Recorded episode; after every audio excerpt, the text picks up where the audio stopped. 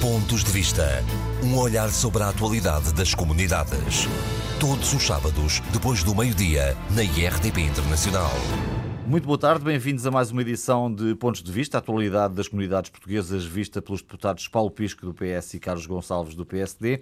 Estamos uh, prestes a fechar o ano parlamentar, vem aí discussão sobre o orçamento mais tarde, mas ele está já em preparação e Paulo Pisco propunha que esta semana começássemos por aí. Uh, o que é que será mais relevante uh, para as comunidades portuguesas estarem inscritas no Orçamento de Estado? Bom dia aos ouvintes do programa Pontos de Vista, muito particularmente aos nossos ouvintes eh, no Luxemburgo. Eu atrever-me a dizer, neste, neste ensaio de perspectivação daquilo que aí para o Orçamento de Estado, que ainda é muito cedo, obviamente que ainda é muito cedo, mas há um tema que eu julgo que é da maior relevância e que já foi anunciado no Congresso do Partido Socialista pelo secretário-geral do PS e que tem a ver com a prioridade que vai ser dada aos programas relacionados com o apoio aos portugueses que queiram regressar. Há várias razões para que isto aconteça. Uh, por um lado, porque os programas do Partido Socialista, tanto os programas eleitorais como os programas de governo, sempre tiveram inscritas esta possibilidade de haver programas para apoiar o regresso dos portugueses, não apenas dos qualificados, mas particularmente também virados para os qualificados. E têm vindo a ser implementados alguns programas, eu recordo o programa que tem sido uh, implementado em parceria com um, a Associação AEP, o, regressão, o regresso de uma geração, um, que tem uma natureza também empresarial, destina-se particularmente uh, a quadros que queiram regressar ao nosso país.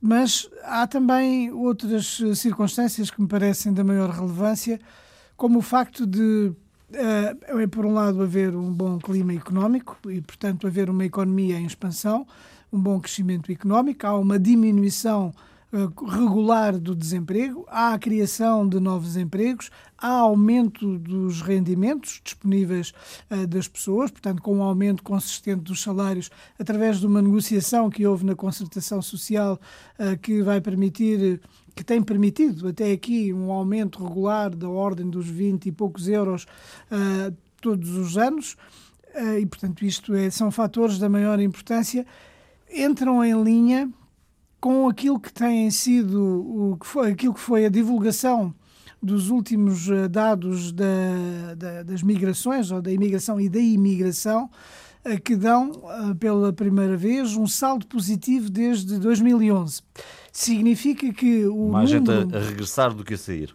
Exatamente. Há uma, uma, um abrandamento considerável, podemos dizê-lo, da emigração e há um aumento da imigração. Portanto, há mais estrangeiros a procurar em Portugal e a instalarem-se no nosso país e há menos portugueses também a saírem de, de Portugal. Portanto, isto Embora é um saldo sinal... não compara portugueses com portugueses, isto é, não é os portugueses que saem com os portugueses que vêm. Exatamente. É uma conta diferente, não é? Exatamente. Mas deixa-me perguntar o seguinte, sobre essa eh, questão da, da expectativa dos portugueses que podem regressar, nós neste momento temos aqui grande contestação na saúde, na educação, na questão da investigação, há muitas questões por resolver, isso não são fatores de instabilidade que podem, digamos assim, eh, pôr as pessoas a pensar duas vezes antes de voltarem? Ah, é claro que esse tipo de circunstâncias ah, pode ter um impacto. Exatamente, pode condicionar as decisões que as pessoas venham a tomar. Agora, há uma coisa que eu julgo que é óbvia: é que uh, houve um período de crise económica em que houve uh, uma dificuldades muito grandes, quer em termos de, do número de pessoas, uh, de funcionários a desempenhar as diversas tarefas nos diversos setores da administração pública e nas, eh, também no, no, outro, no domínio privado, também é, nas empresas, mas a nível do setor público houve esse condicionamento em virtude da crise. Tem vindo também a ser, obviamente, repostos o número de funcionários, tem vindo, tem vindo a haver uma recuperação uh, dos rendimentos e, obviamente, que isto também são fatores atrativos. As pessoas hoje, apesar de haver estas, alguma contestação em alguns setores, eu estou confiante porque estamos num processo também de recuperação.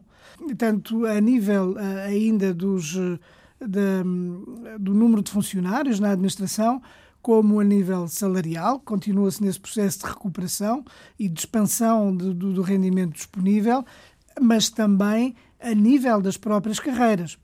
Eu, eu, eu, julgo que há um fator muito importante que tem precisamente a ver com, eh, com as carreiras e com a satisfação que as pessoas eh, podem sentir eh, e que esse é um dos fatores mais atrativos. Estamos completamente de acordo relativamente a esse aspecto.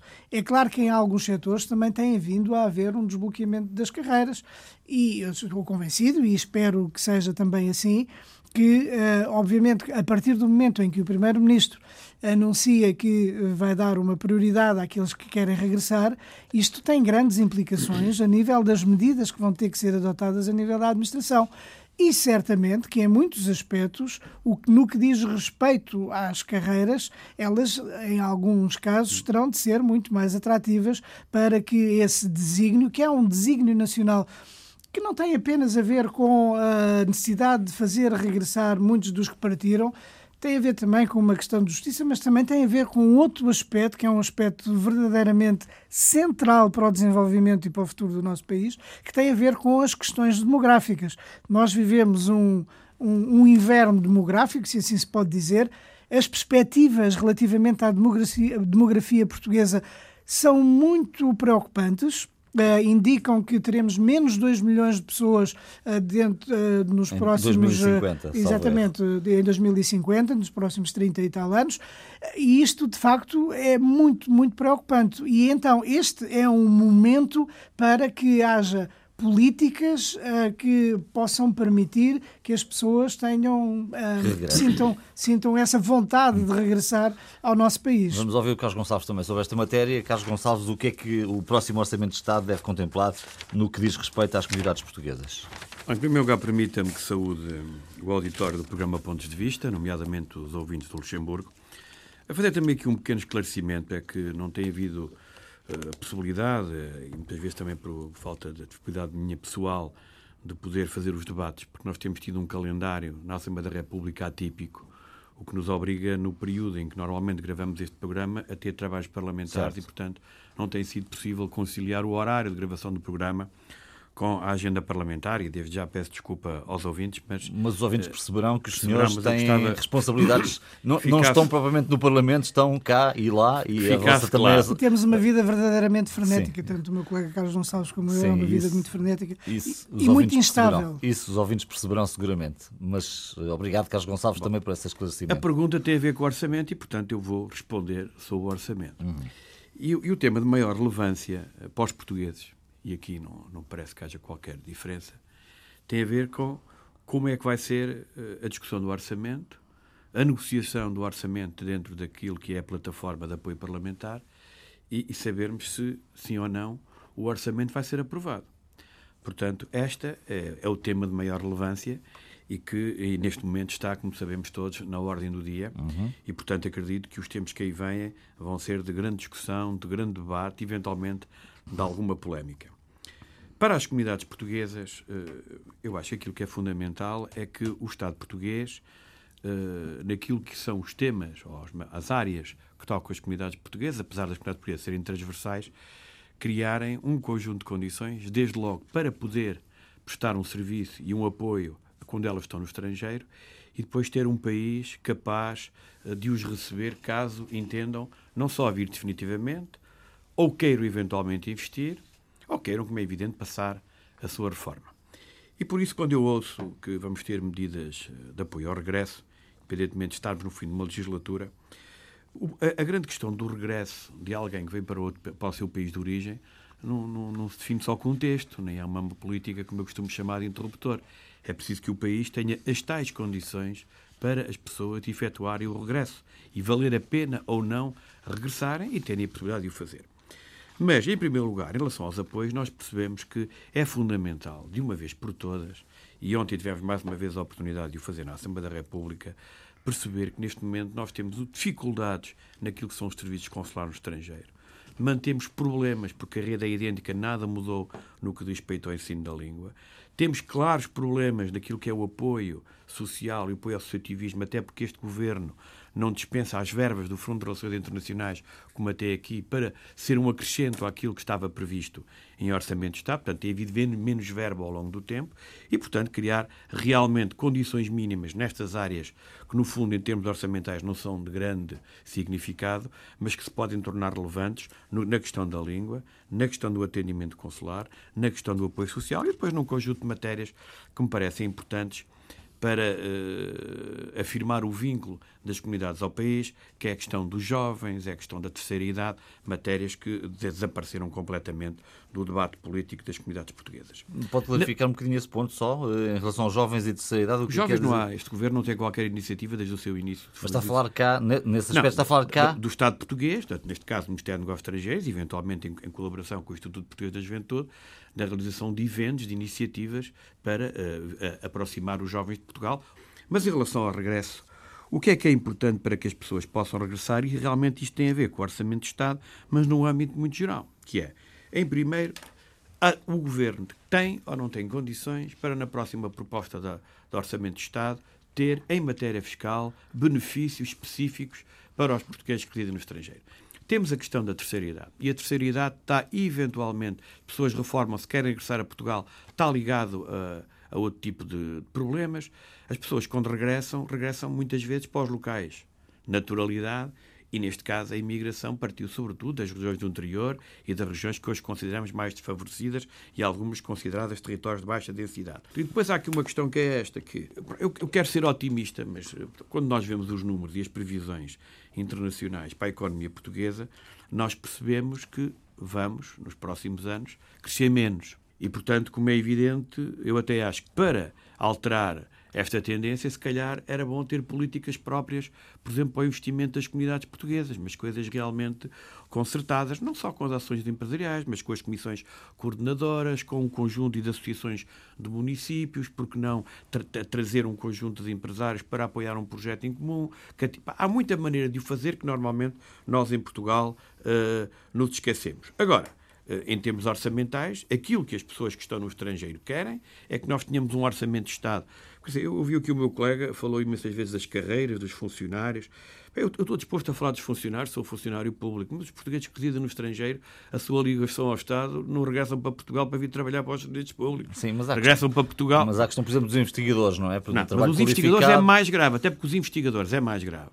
Porque nos investigadores, nós neste momento temos vários problemas que acrescem aos problemas que já temos e que estão na ordem do dia em Portugal. É que nós temos um conjunto de investigadores, muito particularmente no Reino Unido, que temem pelo seu futuro, porque realmente a Europa não consegue dar resposta, e aí o Reino Unido, o que é que lhes vai acontecer a seguir à efetivação do Brexit, se poderão ficar a viver no, no Reino Unido, aqueles que têm bolsas vão continuar a receber as bolsas, seja inscrições na faculdade vão continuar a ser suportadas em grande parte pela União Europeia, portanto há um conjunto de matérias, e quando nós falamos com esses jovens percebemos que, ou na intenção de sair do Reino Unido para evitarem ter problemas, a larga maioria, para não dizer quase a totalidade, querem regressar para outros países e não para Portugal. E, portanto, num mundo cada vez mais global, em que tudo, em que as distâncias se estreitaram e com, com o mundo profissional e, e, e repara, e, e, mesmo académico, cada vez mais global, é normal que os nossos melhores alunos, ou aqueles que têm acabem por, muitas vezes, fazer investigação para o estrangeiro.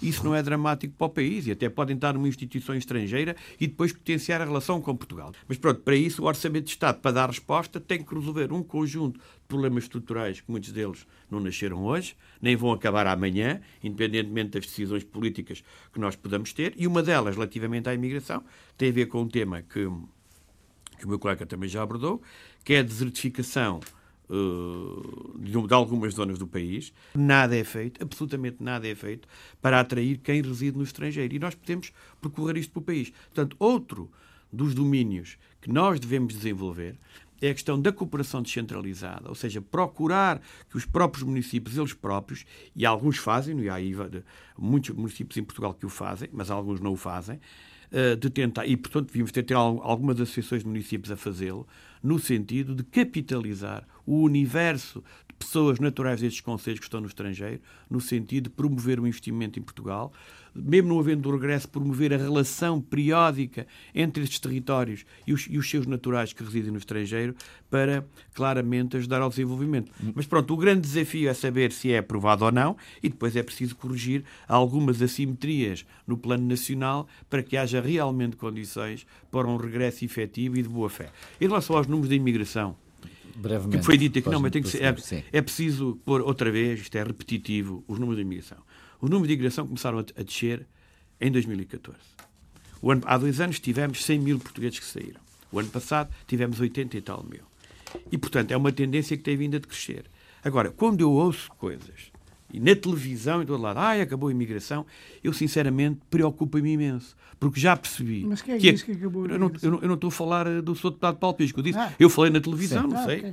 Uh, não é tudo para si. Ainda bem que não falou na rádio, ainda bem que. Ah, tá. Não, eu não falei na rádio já. Mas, mas é preciso ter cuidado com os números. Sim, porque aquilo que as pessoas que estão lá fora depreendem, aos pais daqueles que emigraram, aos famílias dos últimos tempos, é que esta gente que está a emigrar atualmente não conta, porque há uma tentativa, há uma tentativa de apagar com uma borracha números que são claros. Já disse aqui neste programa várias vezes. Estamos a falar de pessoas. No debate político é tempo que a questão migratória, que é uma questão grave, que eu sei que envergonha as nossas elites, envergonha governantes, envergonha políticos, envergonha o país, porque é prova que o país não está suficientemente a funcionar para garantir que os seus fiquem no seu território. Ninguém me diga, isto não é turismo. Somos um país de imigração Pronto, não há certo. razão para vergonha. Mas a questão, de fundo, a questão de fundo é que nós temos de tratar estas questões sem a questão política e, e observá-la. 80 e tal mil pessoas continua a ser um número muito elevado, é uma tendência que vem a crescer em 2014,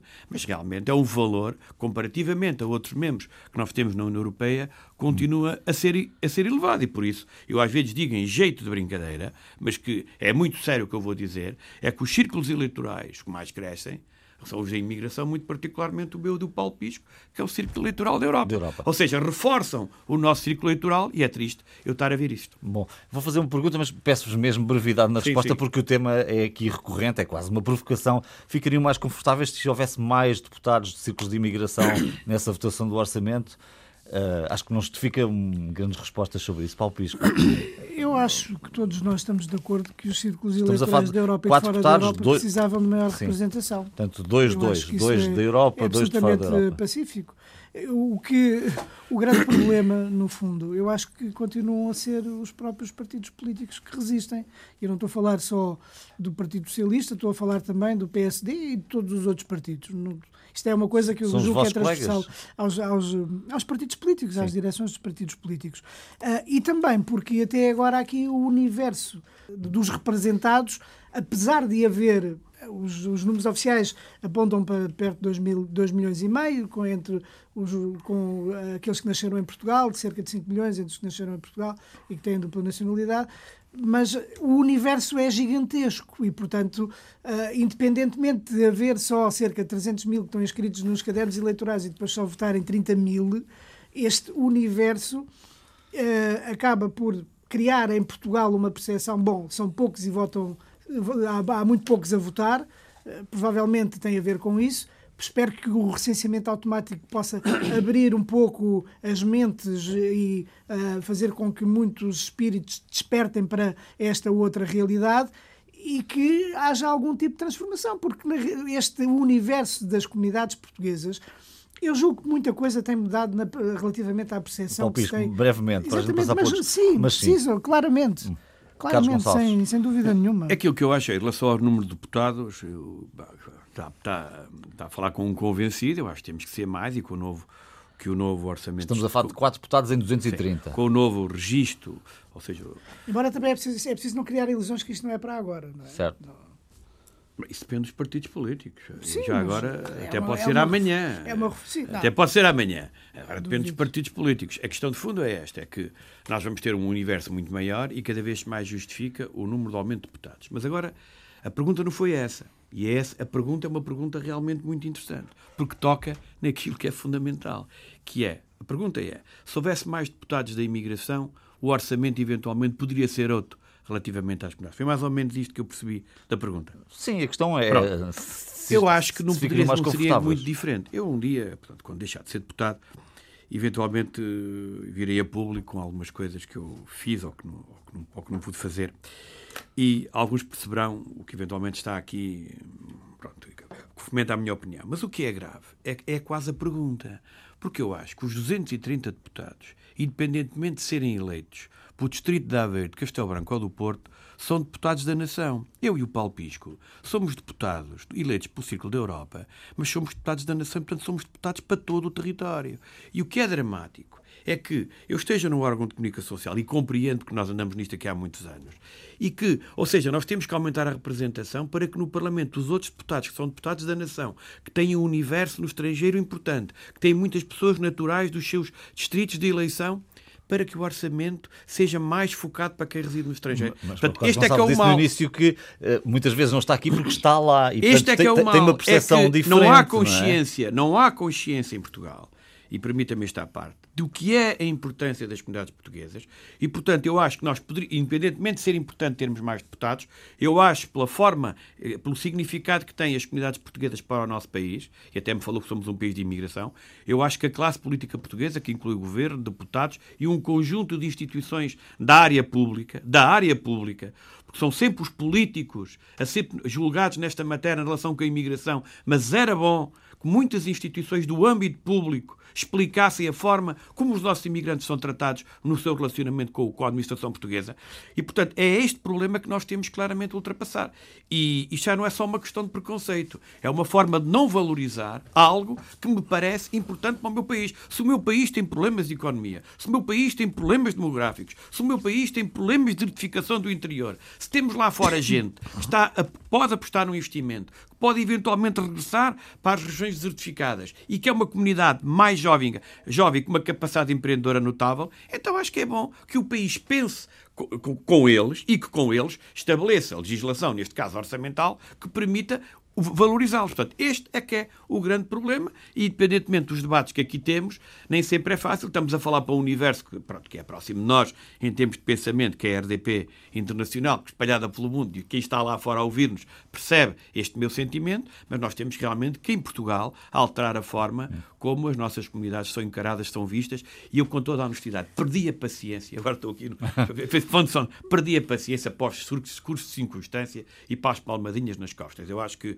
já somos todos muito crescidos, já temos muitos anos de imigração, a nossa gente, uma grande parte dela vive no espaço da União Europeia, é tempo de começarmos a tratar as questões eh, de forma diferente, contando com elas, e aqui não estou certamente a acusar muito, muito nem bem. nenhum partido, nem ninguém, certo. estou a fazer uma observação geral em termos de sociedade portuguesa. Só em dois segundos, Sim. dizer que aquilo que não deveria acontecer e que na realidade acontece é que o nosso trabalho acaba por ser não apenas um trabalho de representação, mas quase um combate um combate para que as pessoas percebam a relevância que os portugueses que estão lá fora têm para o país. Não apenas na sua ligação, mas enquanto elementos fundamentais para o desenvolvimento de, de Portugal, certo. a todos os níveis. Eu acho que isso se percebe aqui todas as semanas nas vossas Exatamente. intervenções. É a forma acesa como os debates decorrem, agora, parece que estamos a tratar claro, temas de grande agora, relevância e são. Quando o Carlos Gonçalves dizia que todos os outros têm essa responsabilidade, têm essa responsabilidade, mas não têm o conhecimento, não estão lá fora todas as semanas como os senhores estão. Mas, oh, mas oh, João Barreiros, eu sou obrigado no Parlamento a votar, por exemplo, e o Paulo igual, uma matéria da ponte, da construção de uma ponte no distrito tal. Eu também o faço. Certo. E, portanto, eu sou obrigado para votar em consciência, ter o mínimo noção do que estou a votar. Portanto, um deputado deve valorizar o, seu, o território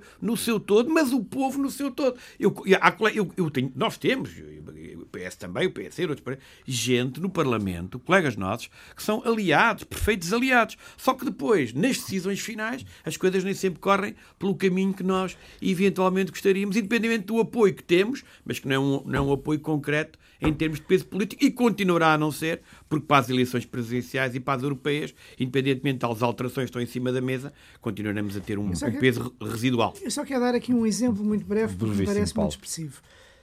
E porque, da mesma maneira que nós somos deputados nacionais, portanto, que damos o nosso contributo para as votações, as tomadas de decisões que, que são feitas na Assembleia da República relativamente a todos os aspectos que se possam imaginar. Alguns colegas nossos, se não, eu diria mesmo, se não quase a grande maioria, poderiam também fazer aquilo que nós fazemos no estrangeiro e alguns até fazem. Porque ainda não há muito tempo, o meu colega que é eleito por, por Viseu, que é de Santa Combadão, por exemplo, teve um encontro com uh, cerca de 250 Santa Combadenses no Luxemburgo, o que exprime que mesmo aqueles que os nossos colegas que são eleitos por outros círculos eleitorais eles próprios também têm essa ligação. O que eu acho é que eles deviam se calhar, ser muito mais ativos do que aquilo que são ao encontro das suas comunidades. Porque eles, embora eu Obviamente, nós conhecemos pessoas de todas as regiões, de todo o país, uh, das, da, das ilhas, uh, mas eles têm um conhecimento, muitas vezes, pessoal, direto certo. de todas essas pessoas. Da sua própria e dos diáspora, próprios é? presidentes de Câmara, que muitas vezes têm esses encontros também no estrangeiro, eh, porque têm essa relação de maior proximidade. E, portanto, eles são aliados, eles conhecem a realidade das comunidades, só que depois. No, no, no cômputo geral daquilo que é a atividade parlamentar, da atividade uh, no, do, da Assembleia da República no que diz respeito às tomadas de decisões ou às tomadas de decisões dos aparelhos partidários, essa, essa, essa dimensão da relação com as comunidades perde-se um pouco e é isso que é Mas nós temos grandes exemplos. Por exemplo, há, há, dois municípios que eu recentemente vi o que fazem, os Arcos de Valdevez, que fazem um trabalho notável com as próprias comunidades, e depois um conselho, que, que é o Conselho de Naturalidade da minha família uh, paterna, que é Cabeceiras de Basto, em que eu já estive em reuniões de trabalho, epá, que, em matérias tão específicas que demonstram que os nossos autarcas, muitos deles, até eles próprios, tentam compensar as dificuldades que os, os seus naturais que residem no estrangeiro têm com a administração pública portuguesa, para além dos próprios serviços municipais. Agora, nós temos que alargar, ou tem que ser alargado, esta forma de entender as comunidades portuguesas a todo o país e já agora, porque não, às regiões urbanas, porque repare, oh João, o, o, o, o distrito que tem mais imigrantes é Lisboa. Uhum é Lisboa. E já uma vez ouviram aqui no debate que se faz em Lisboa alguém a falar de imigração? Façam esse exercício. Muito bem. É, será um terço da população, grosso modo, que está lá fora? Talvez um terço, à volta disso, talvez até mais, eh, pelos números. Nunca se consegue chegar a um número exato, não é? Estes 2 milhões a 5 milhões que o Paulo Pisco aqui numerou. Mas, enfim, é muita gente e que, de facto, eh, é tão portuguesa como nós que estamos aqui. Esta semana houve Comissão dos Negócios Estrangeiros, já estiveram nessa reunião. Falou-se de novo de Venezuela, de outros assuntos. Que notas eh, principais é que querem aqui deixar? Paulo Pisco. Bom, uh, o facto Venezuela, de... temos aqui falado imenso da Venezuela. Temos falado muito, é muito preocupante. da Venezuela. A Venezuela será... Enquanto este programa desta... foi... Exatamente. Fantástico. É, estamos, a, estamos a chegar à Venezuela, andámos muitas vezes a falar sozinhos em Portugal. É verdade também. Mas a questão, da, a questão da Venezuela é uma preocupação permanente e o facto de, na semana passada, o secretário de Estado das Comunidades ter estado na Venezuela e ter uh, tomado, ter tido encontros relevantes e ter tomado também um conjunto de decisões num, num contexto em que muitas outras decisões que têm a ver com a necessidade de dar uma resposta às necessidades dos portugueses na Venezuela, este facto acabou por, uh, mais uma vez, trazer à discussão eu julgo que é importante que, que haja essa realidade. Deixe-me só dizer-lhe uma coisa que é um pouco um desvio relativamente àquilo que se passa na Venezuela e que acontece em Portugal, que é o seguinte. Nós temos repetidamente evocado as questões relacionadas com a Venezuela, no Parlamento, fora do Parlamento.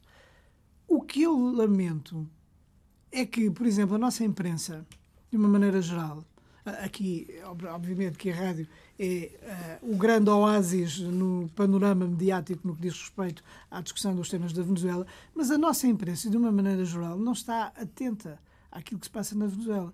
O facto de haver, e foi repetido lá, foi referido lá, uma continuada degradação das condições económicas, sociais e políticas na Venezuela, portanto, piorando consideravelmente as condições de vida de todos os, todos os cidadãos que vivem na Venezuela e, portanto, obviamente também dos portugueses, aquilo que já foi uma espécie de paraíso para os portugueses residentes na Venezuela, porque tinham condições de vida verdadeiramente extraordinárias, independentemente de outras questões do, próprias do país, que têm a ver com as desigualdades.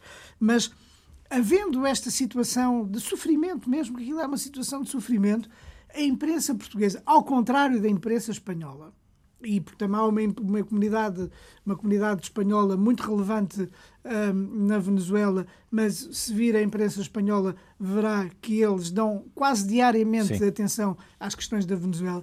E aqui em Portugal, infelizmente, a nossa imprensa não alerta a nossa opinião pública nem as nossas autoridades para uh, aquilo que está a passar e para aquilo que os portugueses estão a passar.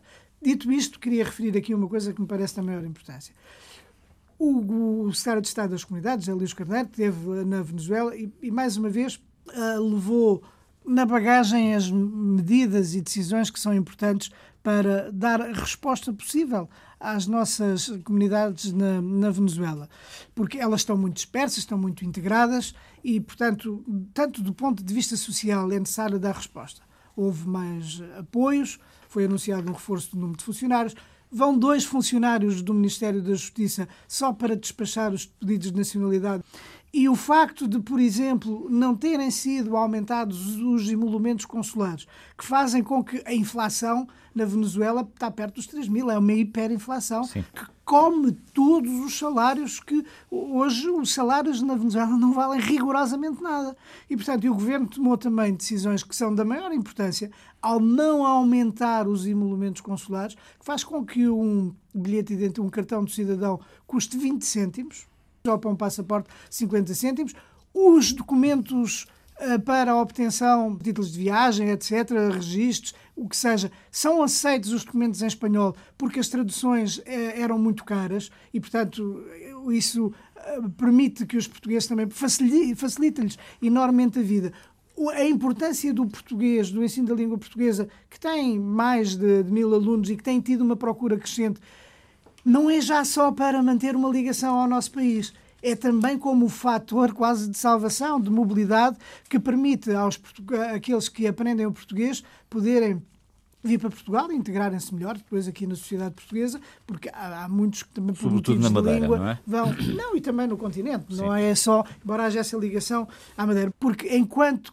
a situação continuar a degradar-se economicamente e socialmente, o governo português tem a obrigação de estar próximo dos portugueses que lá estão e fazer tudo aquilo que é necessário, não só para lhes dar apoio no país, nos diversos estados da Venezuela, mas também para os ajudar em Portugal, ajudar a que eles possam ter essa mobilidade que facilita o seu regresso a Portugal e depois a sua integração em Portugal. Hum, Carlos Gonçalves, o que é que tirou desta reunião da, da Comissão? Em primeiro lugar, acho que a reunião da Comissão houve um tema central, foi a questão migratória no seu todo, portanto, e que me pareceu um debate importante interessante e tem havido aqui alguma, algum consenso naquilo que deve ser a resposta de Portugal também a esta matéria, não só nas organizações internacionais, mas muito particularmente na própria União Europeia.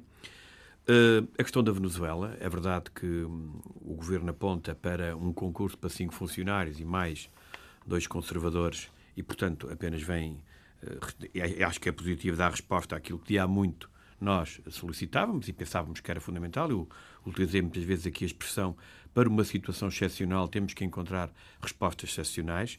Uh, dou também importância às declarações do Ministro relativamente que tem que ser aplicada a legislação para não prejudicar muito particularmente os comerciantes portugueses, que têm sido vítima uh, de algum proteccionismo porque as autoridades venezuelanas têm criado alguns problemas e, portanto, acho essa tomada de posição importante. E, em relação à Venezuela, o Estado português no seu todo tem que, e neste caso o país no seu todo, tem que demonstrar que acompanha, que está solidário e, por vezes, isto não, não acontece. E, e realmente era conveniente percebermos que temos lá centenas de milhares de portugueses e que me parece a mim extremamente importante pensar neles. Eh, e é às vezes nestes momentos que eu volto à nossa conversa do anterior, em que todos nós, o problema da Venezuela não pode ser só um problema dos deputados de imigração. Sim.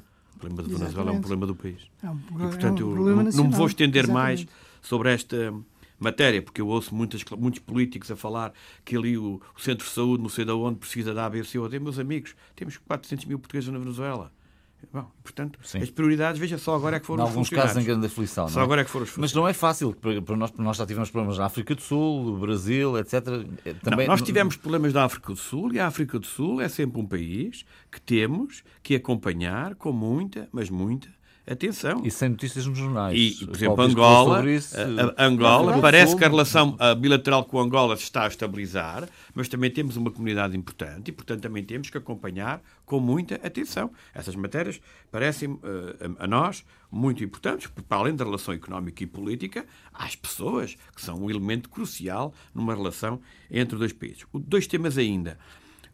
a questão da rede consular, em que tornei a apresentar um conjunto de números e porque cada vez que o Sr. Estado de Estado das Comunidades vem ao Parlamento, eh, quando lhe faço, fiz uma pergunta sobre a Venezuela do atendimento consular, respondeu-me há uns tempos atrás com o exemplo da Venezuela, voltou a referir o mesmo no que diz respeito ao Reino Unido, e eu desta vez, eh, até porque fiz o exercício dentro da reunião de fazer, tentar fazer agendamentos no Consulado de Paris, que é o grande exemplo, e chegámos à conclusão, eu e os meus colegas à minha volta, e umas pessoas também estavam atrás de nós e que tiveram a oportunidade de seguir atentamente a pesquisa na internet, é que, por exemplo, para um bilhete, para um cartão de cidadão, ontem a possibilidade de fazer o cartão de cidadão era a 28 ou 29 de, ju de julho, mas para os dados Paris, em, em, Paris, em que é o melhor do mundo. Sim. E que é dado sempre como exemplo. Para o notariado estávamos a 29 de julho e depois fui confirmar para o registro civil também estávamos a 29 de julho. E isto, uh, no momento uh, em que ouço sempre dizer que os funcionários consulares, que o, no, no, tempo do anterior governo tinha saído tudo, e entretanto eu tinha dito que trazia aqui os números oficiais e vou dizer aqui os números do recrutamento de trabalhadores para que de uma vez por todas, para que uma vez por todas, se têm números contrários que o tragam aqui. Em 2011 foram entraram no, no Serviço do Ministério dos Negócios Estrangeiros 131 administrativos mais 21 diplomatas. Em 2013, não tenho o número com os diplomatas, deu 73. Em 2015, 60 administrativos, 10 chanceleres, que é aqueles, aquele lugar que foi criado no anterior governo e que permite os vice-consulados muitas vezes ter essa possibilidade, e 20 diplomatas. São estes os números referentes a 2011, 2013 e 2015. E, portanto, a tal sangria, ela, se ela existiu, os números são clarinhos. E pior, Chegámos à conclusão. Sr. Deputado, eu nunca interromper. Podemos frente, Mas trago os números referente a nós. Sim, sim, não é dizer que saíram X, exatamente. eu quero ali claramente a portaria, porque os senhores andam este tempo todo a dizer mal do passado e chegámos à conclusão na última reunião, porque o senhor Ministro, para, para dar aquele número que era superior àquele que nós estávamos a discutir, já que não havia direito de resposta, porque o Ministro fecha, contava ao quadro interno. E, eu até quero acreditar, eu até quero, eu, eu, não interrompi, Sr. Deputado. Eu até quero acreditar. Oh, lá vem o exemplo de Paris. É notável. Isto é notável. Não, é óbvio. É, é, é, é, nós estamos a falar para o mundo e o atual governo só tem palavras para Paris. E até Paris, que era o exemplo dos exemplos, um ato. Repare bem, quem quer, nós estivemos a falar do investimento. Quem quer investir, comprar casa, investir numa empresa, precisa de ir ao notário. Até vai ter que estar à espera dois meses naquele que é o melhor consulado do mundo. Eu imagino o que acontece em alguns postos afastados pelos quatro continentes. Último ponto. Este tema poderemos debatê-lo quando quiserem, até porque depois o Orçamento de Estado será talvez o bom momento é para tratar destes números. E o outro é tema é um tema muito importante. Espera, eu nunca o interrompi, Sr. Deputado. Já passa a palavra, o, Paulo o, o, o, último tema, uh, que, que eu também apresentei, tem a ver com o ato único de inscrição consular. Foi vendido com pompa e circunstância, que devia estar concluído em 2017 o próprio ministro foi a Barcelona, apresentou toda a comunicação social, falou do assunto. Na última audição, eu questionei o seu secretário de Estado porque tínhamos tido informação em abril por declarações de resposta a um jornalista que tinha havido alguns problemas técnicos. Depois soubemos, e estou a citar, que a empresa que ganhou o concurso, estou a citar, portanto não, não são palavras minhas, não teve capacidade para resolver as dificuldades técnicas e, portanto, o processo parou. O ato único de inscrição consular era importante, nós fomos de acordo. Era também o alojamento centralizado de dados, permitir que um utente pudesse ir a qualquer posto para ser atendido, independentemente de já o poder em prática fazê-lo, mas não é aplicado. Eh, temos vários exemplos desses género. Há uma portaria, que é a portaria 52 de 2015, que prevê despesa num total de 500 mil euros, 300 mil em 2016, 150 mil em 2017, 50 mil em 2018. O Sr. Secretário de Estado, na última audição, disse que afinal não se gastou os 500 mil, que se tinham gasto 320 mil ou 350 mil, portanto, eu, eu tomei nota, mas não tenho, não tenho. E não tivemos qualquer tipo de informação. Parou ali. Qual é o meu espanto? Ontem ontem, portanto, na véspera da audição, o Sr. Secretário de Estado veio numa conferência em, em que uh, fez uma intervenção, outra vez valorizar o, o ato único de inscrição. Ontem fiz a pergunta ao Sr. Ministro, porque estão em causa 320 mil ou 350 mil euros gastos, sem nada produzido, não há qualquer tipo de explicação. O que foi feito ao dinheiro, o que aconteceu à empresa, será penalizada, não será penalizada, haverá uma nova empresa, o que é que vai acontecer ao ato único de inscrição? Porque 300 e tal mil euros num Ministério como o nosso, veja bem, os problemas que temos vindo certo. a falar neste programa davam-os então os contribuintes portugueses. E, portanto, têm direito de saber como é que foi gasto o dinheiro. Qual é que foi a resposta do Sr. Estado de Estado? Não tive resposta. Não tive resposta e isto não ter resposta na Assembleia da República, numa matéria em que os eu contribuintes. Ó, oh, Sr. Deputado, eu não interrompi, estava lá como eu, o Sr. Estado de Estado não me respondeu e o Sr. Deputado sabe muito bem. E não é normal que o Governo, em duas audições em que é interpelado por o maior partido da Assembleia da República, o mais pequeno era igual, o seu dever é responder. Não respondendo, é como é evidente, deixa no ar, não só na Assembleia da República, mas de todos aqueles que ouviram falar no ato único de inscrição que há algo que claramente não está a correr bem. É o dever do governo explicar e o seu Estado de Estado não pode, na terça-feira, numa sessão pública, numa, conferência, valorizar o ato único de inscrição e no Parlamento, face aos deputados, evitar esconder-se e não responder aos deputados. Eu tive o cuidado, de, de, de, na própria reunião, manifestar o meu desagrado, porque não, assim não vamos lá. Assim, sinceramente, não vamos lá. Não credibilizamos a área. Há um problema técnico que o assumam. Houve dinheiro que, eventualmente, não devia ter sido porque a empresa não, não, se portou bem, que o assumam. Há um novo concurso que o assumam. Que o Tribunal de Contas possa ou não possa que o assumam. Mas por, é o respeito da Assembleia da República. E por isso, e por isso, o que ficou aqui claro é que o secretário de Estado, não respondendo a um deputado de imigração, neste momento, uma matéria relativamente à imigração, não está a respeitar aqueles que representam o governo. Paulo, deixe-me fazer, deixe fazer as perguntas. Primeiro, a questão dos dados numéricos sobre contratações tem esses números, Paulo Pisco? Ah, porque se não tem, deixe-me perguntar claramente, se não tem, podemos transferir esta matéria para a próxima semana Mas e eu vou-lhe pedir que traga os números. Eu, eu só... Tem os números? Não, não tenho estes números assim certo. específicos, mas eu queria aqui referir uma coisa relativamente... É que falar no ar, Sr. Deputado, é o que os senhores têm feito. Posso falar? Ou o que os senhores têm feito. Posso falar para o microfone e não para o ar? Pode falar para o, okay. microfone, para o microfone, mas eu só lhe peço uma coisa. Traga os números Carlos os números relativamente aos anos em que o senhor diz. Deixa-me fazer. Nós... Carlos Gonçalves, deixa-me fazer. Os números de uma vez por fazer a pergunta. O, o meu colega Carlos Gonçalves vem agora aqui criar, tentar criar aquela ideia de, durante os tempos de governação do PSD Uh, não aquilo... é criar a ideia os números, não, não é quais números. Oh, Deputado, eu estou aqui. Mas eu, eu no próximo trago-lhe até o então documento para lhe dar e para uma vez Sim. por todas acabar com a lembro... vossa acusação permanente Mas que é, demonstra que os senhores é não correta. percebem nada disto. Não, não é percebem não, nada é do quadro de recursos humanos. Os senhores não é percebem absolutamente nada. E como eu acho que percebem, trago os números que é para a gente poder debater. Eu não tenho os números precisos, mas eu recordo-me bem que em cada orçamento de Estado vinha referido, dos tempos do PSD, vinham referido cortes para cima, sempre, todos os anos, de 200, 300 funcionários. Sr. Deputado, traga, oh, oh, João Barreiros, eu, eu, eu solicitava-lhe que exigisse ao Sr. Deputado Paulo Pisco de trazer os documentos dos orçamentos de Estado que se referiu, onde isso consta.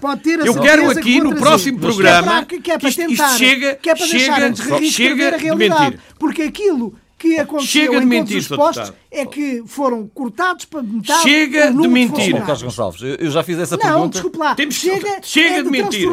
Traga os orçamentos de Estado. É obrigado não, a trazê-los no próximo programa ou então os ouvintes até, vão pensar aquilo que eu estou a pensar. Traga os orçamentos de Estado. O Sr. Deputado diz que os orçamentos de Estado, três orçamentos de Estado, eram 200 trabalhadores cada vez. Traga os orçamentos de Estado. Se não os trouxer, o senhor hoje não falou verdade no programa. Traga os orçamentos de Estado.